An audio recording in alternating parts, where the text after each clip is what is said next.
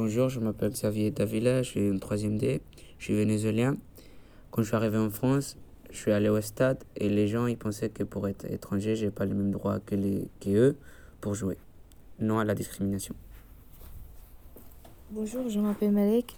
Euh, quand je, je suis algérienne, j'ai 13 ans, je suis en 4D.